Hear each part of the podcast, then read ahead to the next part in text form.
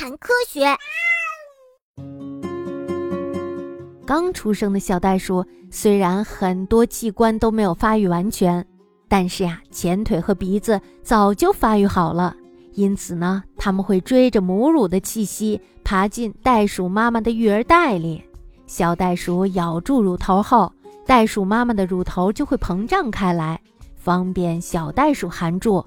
而且呀，乳汁也会自动的分泌出来，以免刚出生的小袋鼠没有力气吮吸。呵，妈妈可真好呀！那我在吸奶的时候一定要轻一点，不要把妈妈弄疼了。接下来的六到十二个月里，小袋鼠会一直待在袋鼠妈妈的育儿袋里吮吸乳汁。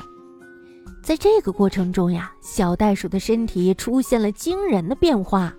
小袋鼠的眼、耳、后腿等器官逐渐发育，毛也会慢慢的长出来。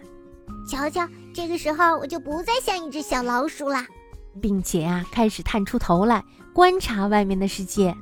就这样，刚出生时发育程度还不如昆虫幼虫的小袋鼠，也逐渐的可以独立生活在这个世界上了。嘿嘿，外面的世界可真美呀！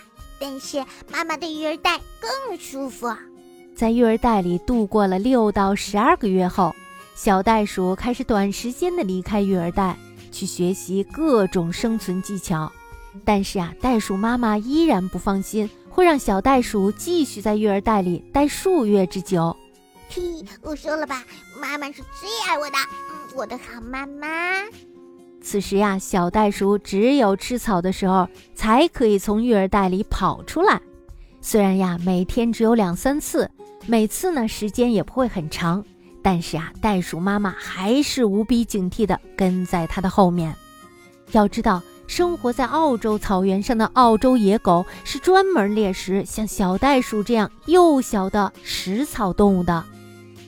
但是呀，只要不离开袋鼠妈妈，小袋鼠就不用害怕，因为呀，当一群猎狗流着口水想接近小袋鼠的时候，袋鼠妈妈就会蹦起来，用有着尖利爪子的后腿蹬向它们。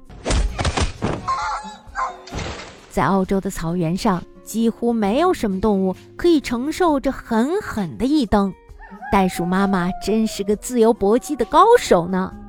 寻找母乳的漫长旅程，对于刚出生的小袋鼠来说，爬进袋鼠妈妈的育儿袋并不是一件简单的事情。例如红大袋鼠，小袋鼠需要抓着妈妈的毛，爬上十五厘米才能来到育儿袋，而这段旅程呀，最少需要三分钟。因此呢，也有一些小袋鼠因为爬不到育儿袋而夭折。